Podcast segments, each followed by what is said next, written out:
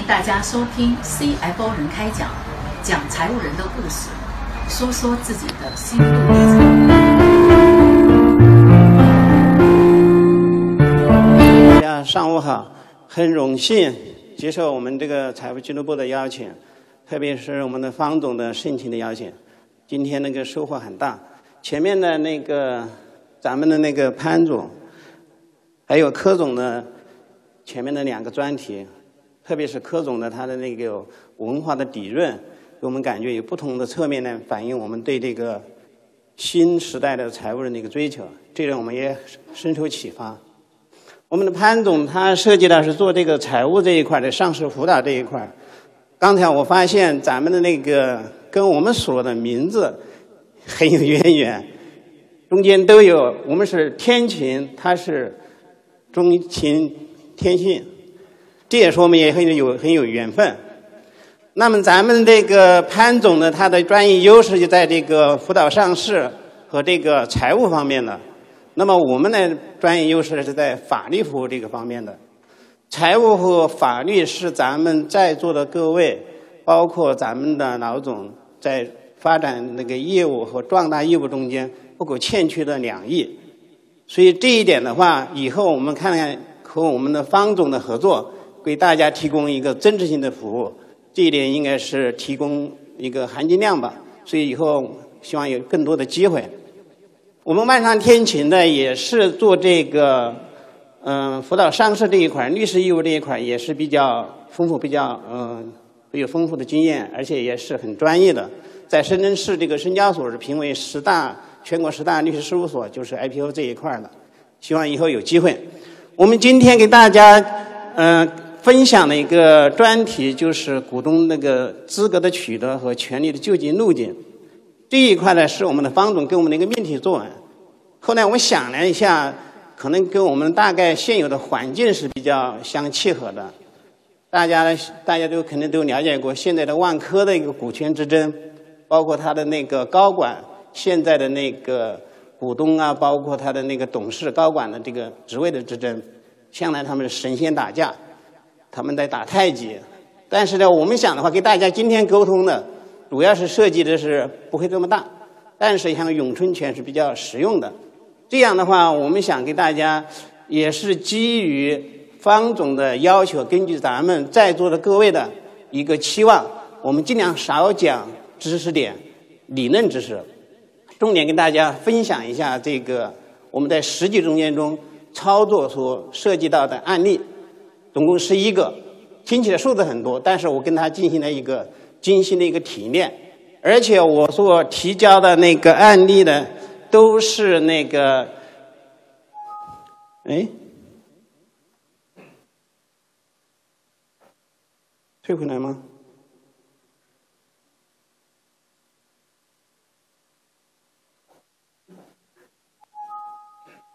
左右吧，嗯，好，可以。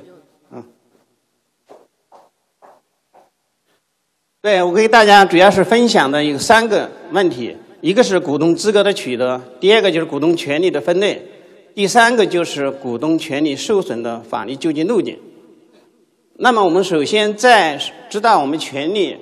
受损的情况下，首先我们要觉得要确定一个，我们是不是股东，也就是第一个问题，股东的资格的取得。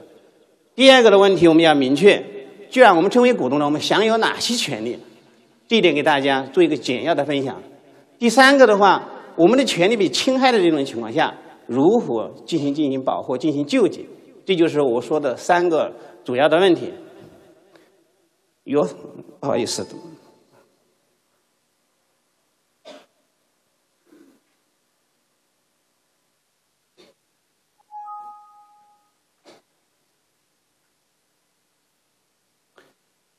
首先说。股东资格取得的方式，大家实际上现实生活中已经体现出来了。但是我们作为法律上做一个分类，第一个是要原始取得，这个比较好理解，就是说我们新设公司作为原始的投资人、原始的股东，这叫做新设的一个投资人，叫做原始取得。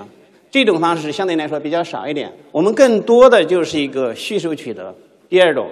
就是我们从原始投资人或者说其他的需求投资人里面受让股权，包括刚才我们的潘总讲到很多重组里面的，基本上就是受让，向向其他方来购买股权、受让股权。这种方式，第二种方式是比较多一点。那么在第二种方式里面或第一种方式里面涉及到一个法律文件，大家有一个大致的印象。这个课件也可以给到大家。里面在原始取得里面的时候，大家可能比较了解，有一个公司章程，这个都是对外的，对外的文件。但是大家权利和义务，它约定的比较最实质和比较清楚的，就是合作投资协议书。这个是才是保护初始投资人呢最比较有权利有利的一个法律文件。这个大家会关注这个文件，重点关注的。第二个需求取得，实际上就是一个受让受让股权的，它涉及的文件就比较多。我们通俗一个说法，你受让一个股权，相当于购买掺入到一个小社会中间去。一个社会里面去的话，它涉及的方方面面。那么我们对它的这家公司的所有的，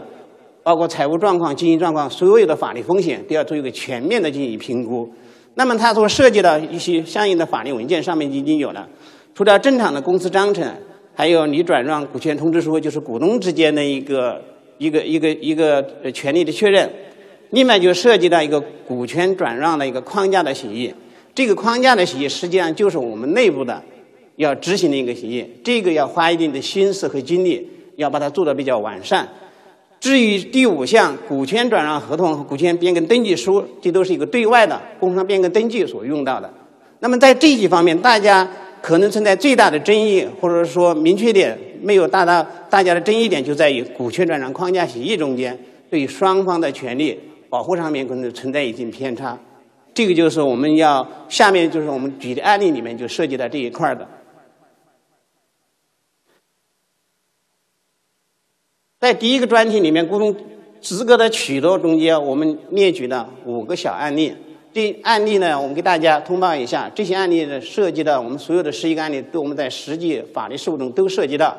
但是呢，我们没有选取深圳的案例，因为涉及到一个回避的问题。我们选取的就是最高院的、最高人民法院的所发布的指导性的案例。它这十一个案例中间的法律事务，我们都涉及到，我们都是有根据的。第一个就是上海中院的有一个案例。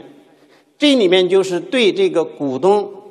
资格你取得到底以什么为准的问题，这里面讲了一个实质性的一个认定。大家都认为我到工商变更登记了我才是股东，实际上大家都有一种模糊的认识。从法律上进行界定的，我们可以取得在这个判决中间已经确认了，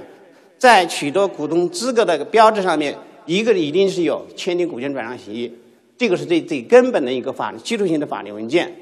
第二个就是要走公司的内部的流程，公司内部流程，你除了签了股权转让合同之外，还要进行一个股东会的一个通知，股东会一个决议，形成对外转让股权的一个决议。只要是把这两三个程序走完，实质上你已经取得了股东的身份了。至于说到工商变更登记。到工商局里面发现登记上面已经变为股东，这个只是一个对外的一个公示的效力，不影响你实际取得股东的身份，这是大家一个界定的一个一一个一个明确点。但是呢，如果说工商变更登记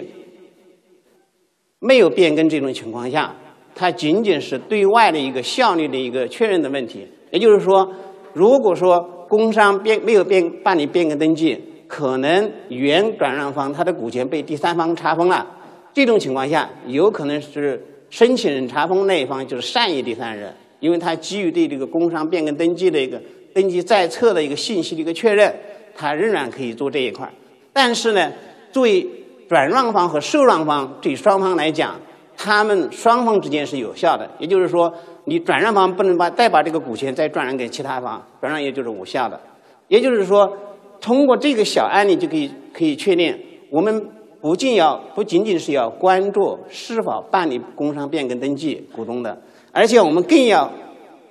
关注要走内部的流程的程序。当然，你办理了变更登记以后，那个内部的流程基本上是走完了，但是很有可能就是说工商登记没有变更下来，但是你内部流程也没走到这种情况下，你全不全股东身份的一个问题，从这个案例里面进行界定清楚了。第二个案例就是大家可能作为在座的都是财务的主管，还有我们呢，基本上是公司的财神爷了哈，也可能也涉及到外资的这一块儿。大家对他的那个股权的转让、股东资格的取得，到底以那个时间为准？它呢稍微比较特殊一点。按照这个最高院的一个案例，就是你的股权转让协议你签订以后就已经成立了，但是它。必须要经过外管局，包括外商投资管理管理、外包外贸部、外经贸部，或者相关的主管部门进行批准之日起，你这个转让协议才是有效的。这一点要进行一个一个报批的问题。第三个案例就是在我们现实生活中发生的比较多的一个呢，就是开始转让双方就是以借款的名义把款已经打给他了。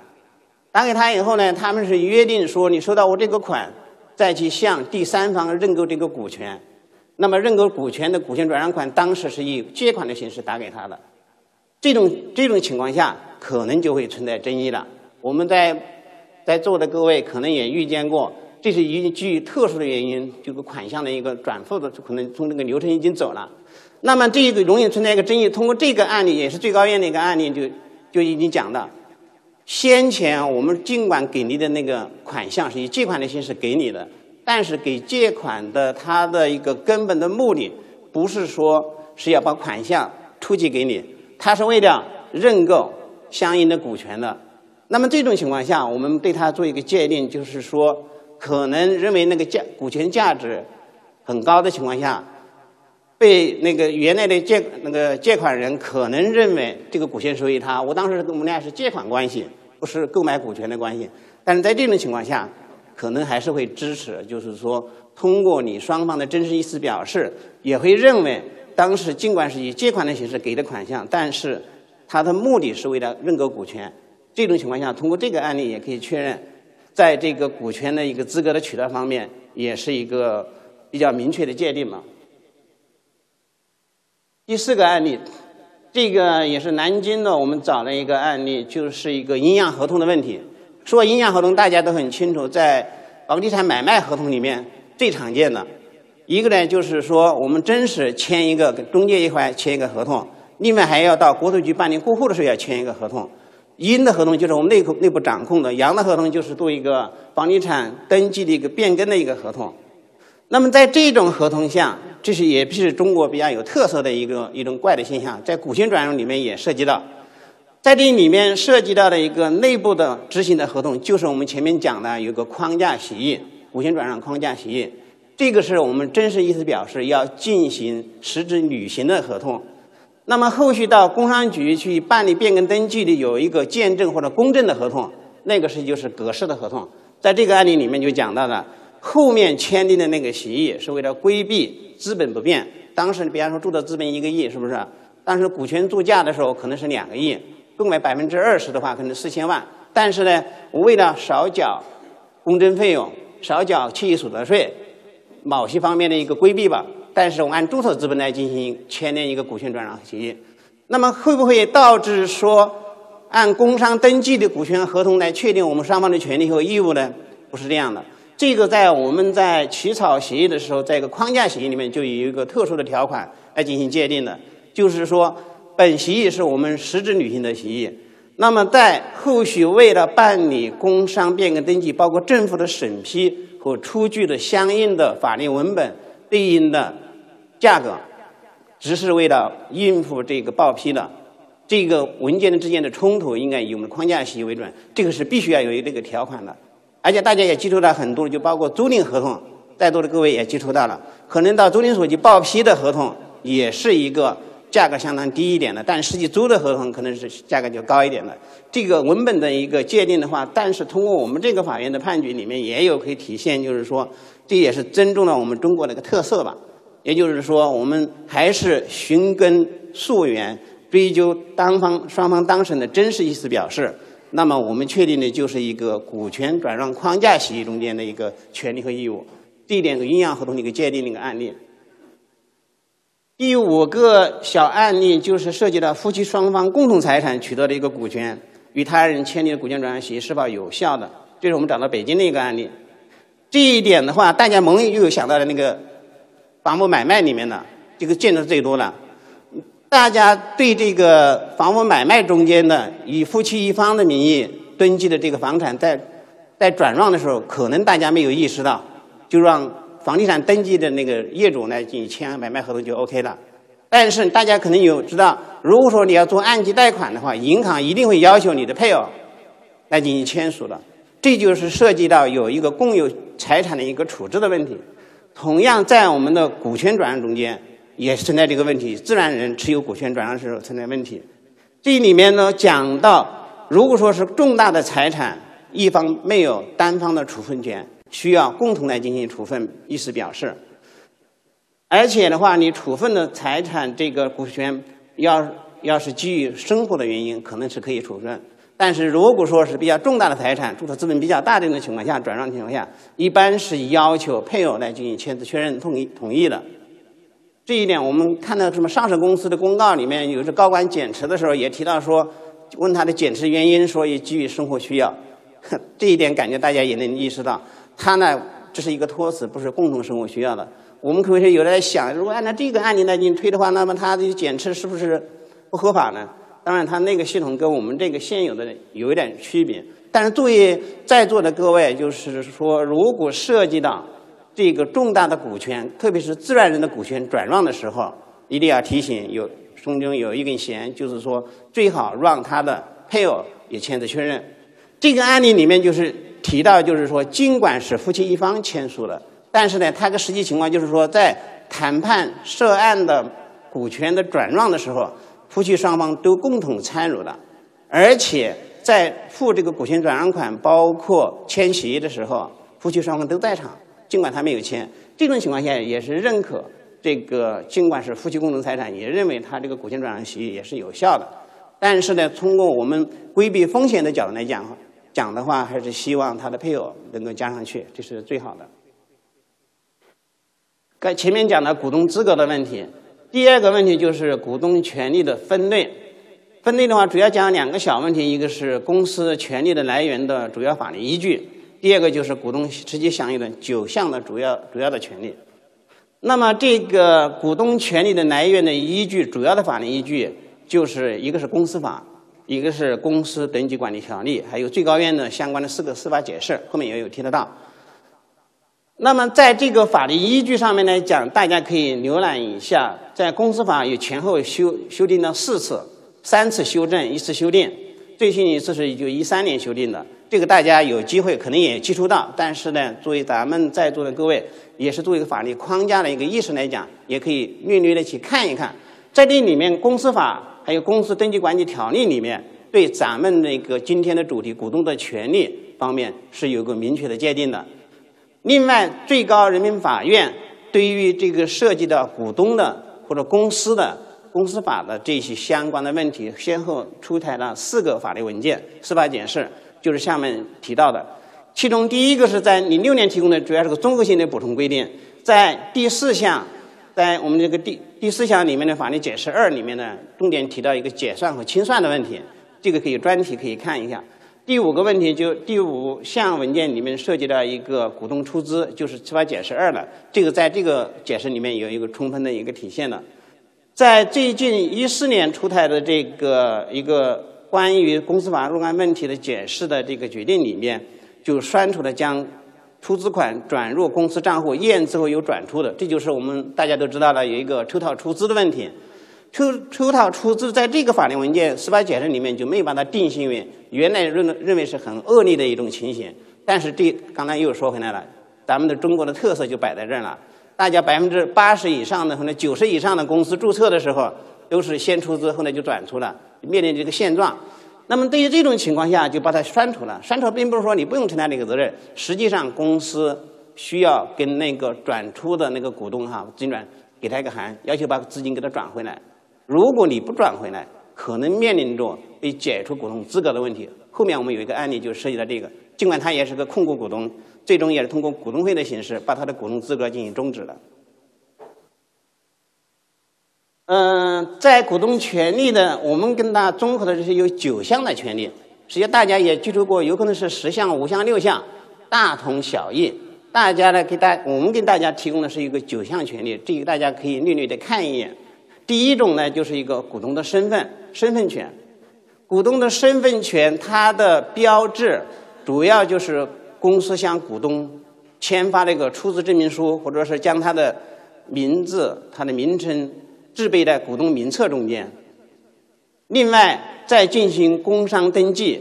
登记事项变更以后，办理相应的变更登记，而且记载为名册的股东，股东名册的股东可以依据这个名册主张股东权利，也可以依据这个工商登记。这个信息来主张这个股东权利的一个直接证据。他这个说的什么意思呢？就是讲，实际上作为中国的一个诚信上面来讲的话，确实有所欠缺。大家呢，首先是相信政府。第一层，首先是看工商登记里面有没有你，这是第一个。实际上，在工商登记里面的话，如果说您变更登记了，实际上你相应的文件基本上都有了。那么就是说，大家可能会说，你第一个就是是一个。股东名册是一个什么样的东西？实际上，我们大家来来讲的话，在上市公司里面，它基本上内部系统都有；但是一般的公司里面来讲，事实上很少有这个股东名册的。但是这个名册呢，在哪里可以体现呢？一个是你股东会的决议，这里面会有体现；第二个，你如果办了变更登记、工商变更登记的话，有个工商变更登记申请书，申请书里面实际上就是列举了你的股东的名册。名称包括占有的股份的比例，还有大家的一个，在这个在这个工商变更登记申请书里面已经有，当然现在都是网上的来进行登记的，U U S K 用那个 U 盾来进行做的，但这也不影响工商局它的档案里面会备案的，就是这个名册。那么作为股东，你认为是不是股东？我们上市公司里面呢，可能就是一个股东股东代码、股东什么股东权证、什么股东证，这个是来进行证实。但是在一般的呃，有限公司里面，大家的手头上是没有这个呃相应的什么股东名册的。那么我们可以找相应的证据，一个是股东会的决议，一个是呃工商登记的一个证据。这个是来确认这个股东身份的。只有你把你身份表明身份了，才能认为你才是股东。这是一个。第二项是参与重大的决策权。这个呢是主要是讲作为股东以股东会的形式来对公司的重要的。经营的义务包括资产的处置和财务的分析、相应的决算，包括利润，以及对于公司的注册资本，还有对一些进行分立和变更公司的形式、解散清算等等这些事项，都是以股东会来形式来进行做出的。那么你作为股东的话，有权利参加股东会。这个股东会的它的如何进行参与股东会，在公司的章程里面有有列举。而且也会有一个叫做股东会议事规则，里面也有列举的。这个是一个重大决策的参与权。第三项权利就是选择和监督管理者的权利。也就是说，从公司治理的角度来讲，公司有一个股东会，股东会下面下设一个董事会，下面还有监事会以及总经理。在这四位一体的这个框架下，那么你作为股东也可以参与监督这个。聘请的高管、董事会的，包括监事会的，还有你当时董事会聘请的总经理这一块高级人员呢，对他的职务行为进行一个监督。如果说认为他们的行为侵害了公司的利益，实际上也直接的或者间接的侵害了股东利益这种情况下，后面我们的案例也提得到，就是也可以作为股东以股东的身份直接提起诉讼，也可以以公司的名义提供诉讼。这个是下面的案例也提到这一点。第四项权利就是资产的收益权，这个最主要的就是说，我既然投资的目的就是获取这个利益进行分红，除了分红之外，还有在公司进行新的增资的情况下，这种权利有权利按照你的投资比例享有认购新的一个呃出资份额，在公司解散的时候，在剩余财产的这种情况下，也可以按照公司的章程或者你的投资的比例享有剩余财产的分偿权。这个是资产受益权。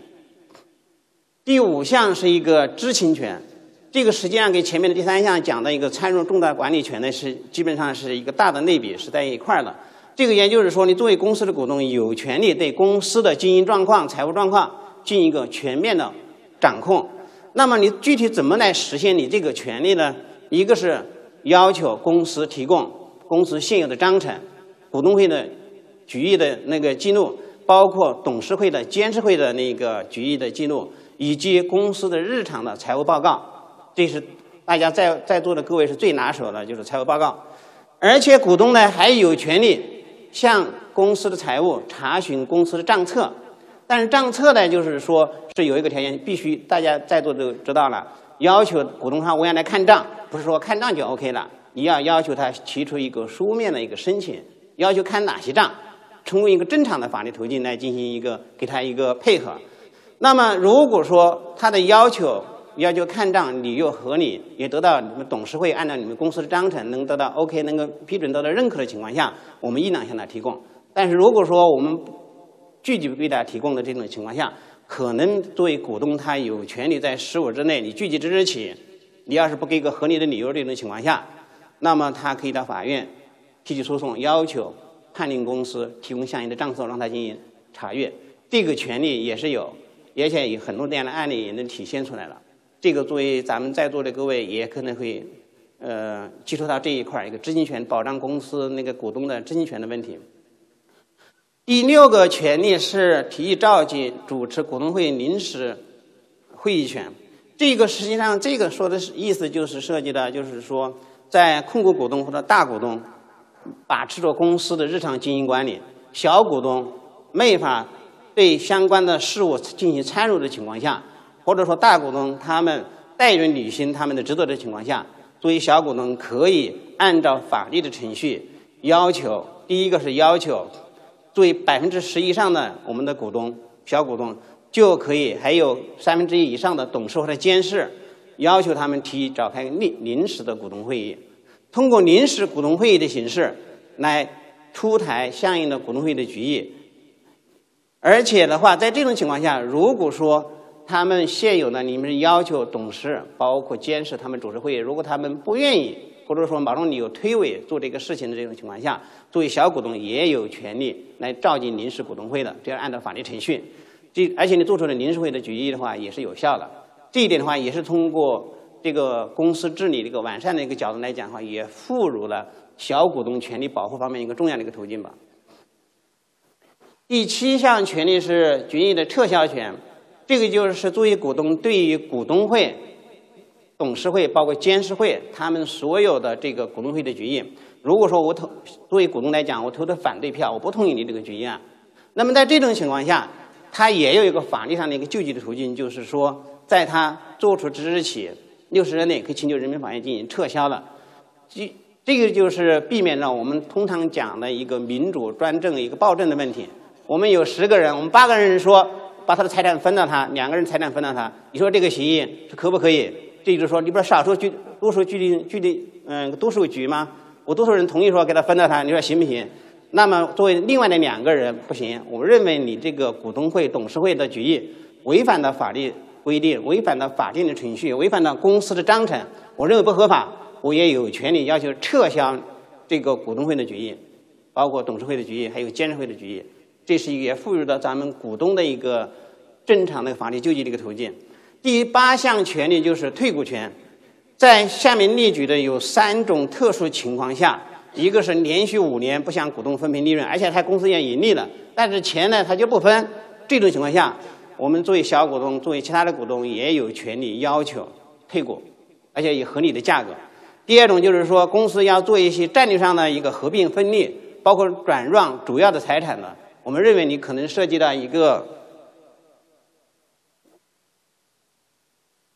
涉及到这个一个关联交易或者损害公司利益、股东利益这种情况下，我认为没法阻止的情况下，我也有权利要求退股。而且章程公司章程规定的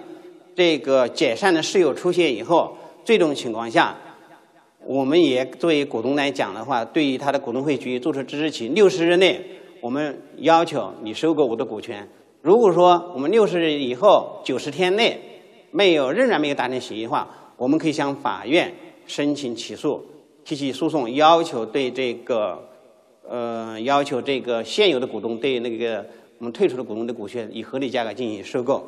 另外，在这个还有一种情形，就是公司经营发生严重的经营困难，继续存续会使股东的利益受到重大的损失这种情况下，而且也大家没达成共识，持有全部股东表决权百分之十以上的股东也可以要求解散公司。这个也就是给大家一个后路，不是说我入了股以后就永远大家在一条船上不能下船了。实际上你也有一个合法的法定的条件下可以下船的一个一个路径吧。第八项，第九项，这个大家就刚才我们讲的万科，它里面就涉及到一个实质性的问题，一个诉讼权作为股东一个代位诉讼权的问题。包括我们所也有代理万科这一块的，就是涉及到这个股权争议，包括它的那个董事会的那个席位的问题。那么在这里面，这个诉讼权只要是指股东的一个诉权，也就是说，作为股东，我认为公司的高管对公司他的财产包括公司利益造成严重损害的这种情况下，那么我们可以以股东的名义来进行提起诉讼，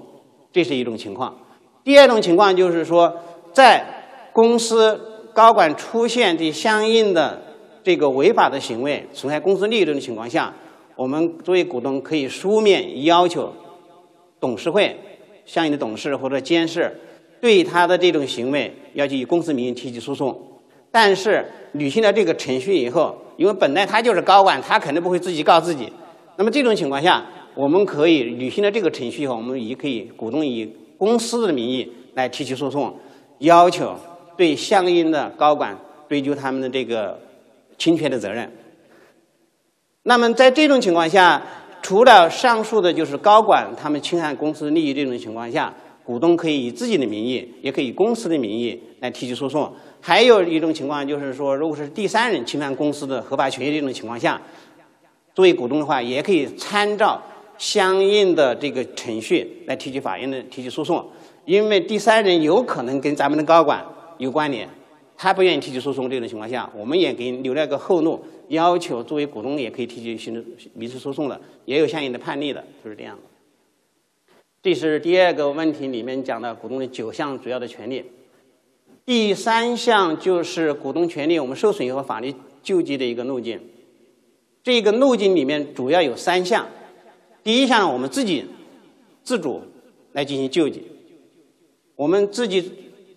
从法律上给他一个分类叫个自益权。对于自益权这一块的话，我们可以行使的，就是说要求请求分红权、分分配剩余财产权、主张解散，包括优先受偿股权等等这些，这个是我们自己可以主张的，这是一块。第二块是一个共益权，刚才前面我们也讲了，主要是管理公司事务的参与权，必须要你要记住于股东会、董事会和公司的这个平台来进行来来进行呃行使这个权利的。前面我们讲了就是对于侵害公司高管侵害公司的这个权益的这种情况下，利益这种情况下，我们可以通过股东会要求董事会出面以以公司的名义来对他进行一个诉讼，但是他不出现这种情况下，我们又回到自益权，你也可以提起诉讼了，这是一个。第二个对比就是我们对于他这种内部的协商、内部的要求来纠正，他拒不做纠正这种情况下，或者说没法进行改观的这种情况下。我们就可以提起，就打官司了，就叫做民事诉讼或者申请仲裁。这个是申提起民事诉讼或申请仲裁，主要是涉及到股权转让里面涉及到股东之间的一个利益的问题。第三个的话，就是向司法机关一个刑事举报和控告，这主要是涉及到高管挪用公款、挪用公司的重大的资金财务这种情况下，要求对他追究一个刑事上一个控告的。在这三个方面的一个救济的途径里面，我们分别选取了另外选取了六个案例。第一个就是优先受让权一个保护，这是北京二中院的一个判决，就是在股东向第三方转让股权的时候，没有经过其他股东股东同意的情况下，这种他的转让协议的效力怎么进行认定的问题。实际上，按照我们的公司法，都是要求应当通知公司的股东的，取得他们的同意的。但是呢，如果说你没有履行这个程序，怎么来做的问题？实际上，它的协议上面按照这个判例上面也有提到，就是说，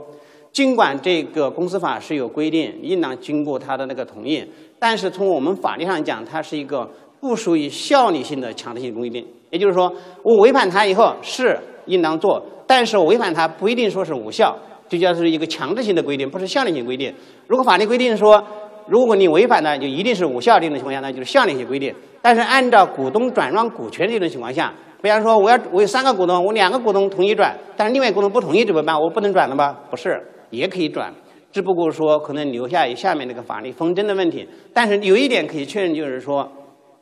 只要你转这个股权不是恶意的串通损害第三方的其他股东利益的情况下，一般的法院呢还是会支持你的。也就是说，尽管股东会没有通过，但是你签订股权转让协议，它的有效性还是得到确认的。通过这个案例，第七个案例就是选民股东与民股东的一个股权的问题，这种通常所讲的一个代持的问题。那么，首先作为我们现有的公司法的一个法律框架来讲，工商登记就是登记的是个选民的股东，它对于第三方是一个公司的效力的。那么，只要你说。作为受让方，我也不知道你是不是代持的，但是呢，我履行了我相应的善意的义务的情况下，法院呢也会认可你是真实意思表示，也会认可你这个转让的有效性的。那么你要履行一个什么样的一个手续？就是说，你不仅听仅仅听他说这个公司的股权就属于他，而且他也给了工商登记给你了，但是呢，你必须也要做一个法律尽职调查，一个初步的调查，也要去。转让之前要查询这个工商进变更登记的一个信息的，而且作为如果大的收大的收购的话，咱们在座的财务也会介入的，包括律师也会介入，也做了尽职调查的。在这种情况下，没有发现有一个隐名股东的问题，那么我给显名股东签的这个股权转让协议，基本上是我们作为是一个善意的第三人，都会得到这个保护的这个权，这个股权转让协议认定是有效的，这是一个。代持协议，咱们后面再讲一点。第八个案例就是未有实际出资的股东转让股权，新的受让人对于他这个未出资的义务是否进行承接的问题，这个大家很非常常见。现在特别适应的一个认缴制，在认缴制这种情况下，新设的股东可能他的出资就没有到位，那么他的股权可能经过的一手、二手、三手转到多少手，转到你的手上来了。这种情况下，如果转到你的手上来的时候，原来的所有的股东还是没有出资到位，那么这个出资的义务到底由谁来履行呢？实际上，按照我们这个司法检嗯那个判决，我现在讲了两个判决，包括我们内部做的也有，呃，代理的公司事务这一块也有，股东没出资没到位的情况下，新的受让方进来以后，那么这个出资义务他要不要承担这个责任？实际上。这个股权现在通行的观点，包括判决的观点，就是说，新的股东你要负有这个义务了。这个义务主要是为了善意的对对待那个第三方，因为第三方他不知道你这个股权到底有没有出资实际到位。那么，首先是保护第三方的合法权益，善意第三方的合法权益。至于说你约定这个未出资的义务由原来的出资方来履行这个出资的义务，这种情况下。但是这是你们双方之间的约定，不能对抗第三方。在这种情况下，要提示大家，就是说，在这个股东的权利呃行使的时候，在股权转让的时候，咱们在在座的各位最清楚的，他的出资有没有到位，一定要做尽职调查，又要看他的验资报告，要他的出资是否到位，还要工商局他要有如果出资到位的话，可能是要一定是要到工商局做那个备案登记的。只有出资到位了以后，才能免除你作为新的股东进来以后免除这个这个追索的。按照现有的这个法律规定，如果说债权人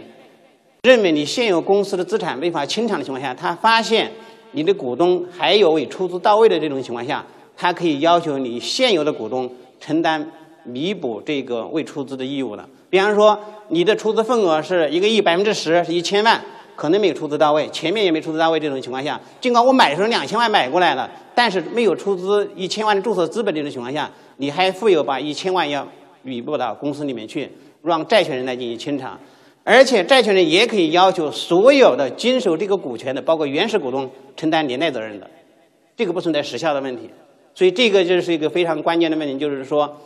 尽管我们在股权转让协议里面可能会要求说没出资到位的由原来的转让方来承担这个出资义务，但是不能对抗第三方，还是要求在做这个框架协议的时候、财务安排的时候，一定要把这个风险给它预留出来，这是一个出资义务的一个问题。第九个案例就是讲的有个让与担保的问题，这个大家也也接触接触到了，也比较常见，就是说。有一个基础的法律关系，就是一个借款。借款的情况情情况下呢，我现在要求做一个担保，把你的股权先过户给我。这个咱们潘总做的一些重组里面有很多也涉及到这一块的。就我们法律上讲叫这个让与担保，让与担保就是说，把你的股权过到我的名下来，不是说我要买你的股权，是为了担保你把我的那个借款到期还本付息给到我。如果你不能到期还本付给给到我这种情况下，我的股权是不会还给你的，只是做这个意思。但是这里面很可能会呈现两个比较大的争议。第一个争议就是说，我给我的钱借款。我的股权已经抵给你了，我的股权，我的借款就不用还了。这是站在股权贬值的角度，他会提这个主张。第二个争议的就是说，你的股权升值了，我的借款给你了，但是我给你的借款是要求买这个股权，股权也过户给我了。这种情况下，就是股权升值的情况下，借款人是要求主张这个股权，很明显存在这两个争议。那么这两个争议出现以后，怎么来进行界定？通过这个判例，大家也可以看得到，就是说。这也是讲到一个双方当事人的真实意思表示，你到底是要买股权还是要借款，看你的协议是怎么签的。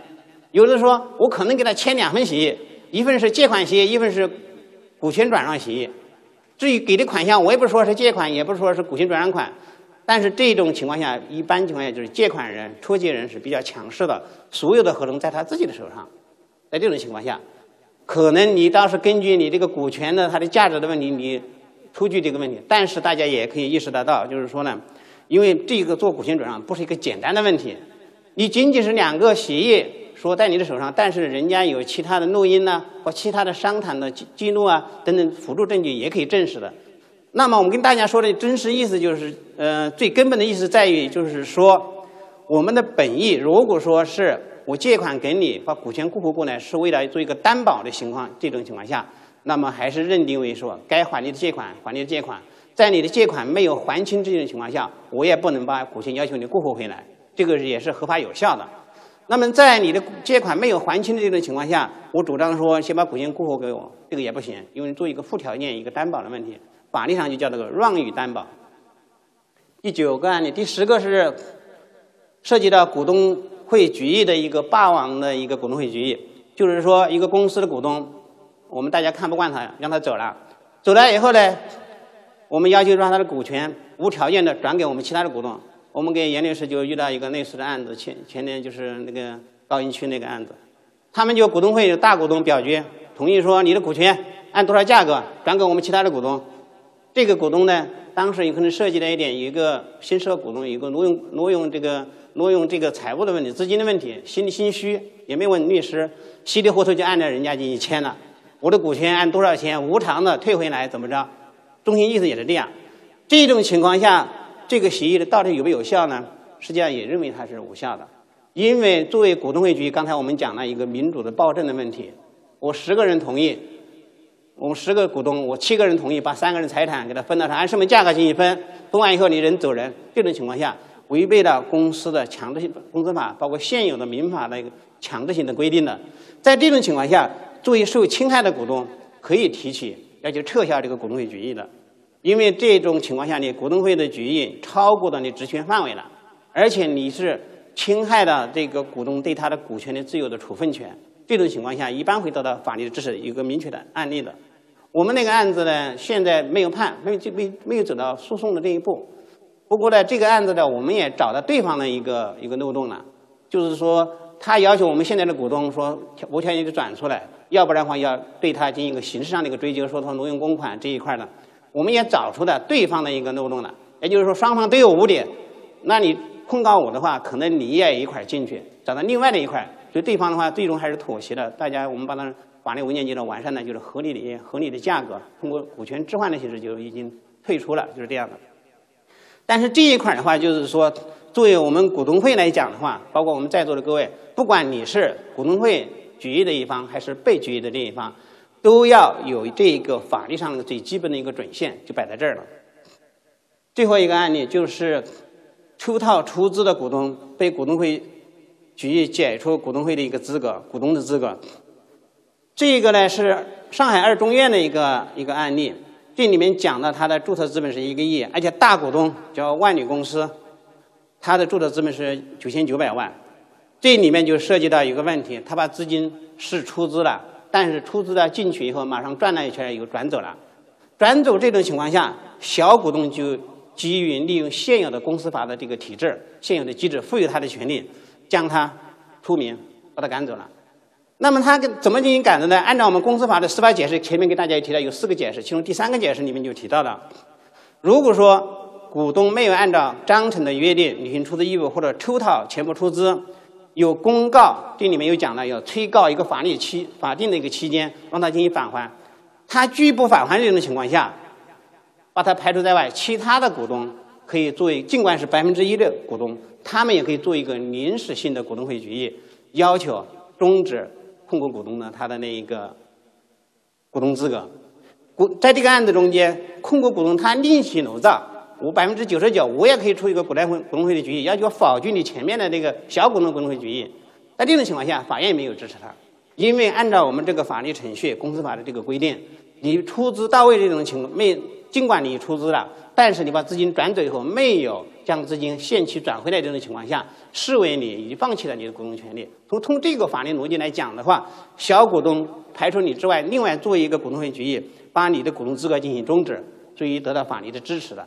这一点的话，可能这个呃也是给我们现有的股东，我们都是站在弱势的角度、小股东的角度来讲，也是对一个利益一个平衡的角度来讲，也法律上就赋予了小股东制约大股东的一个权利。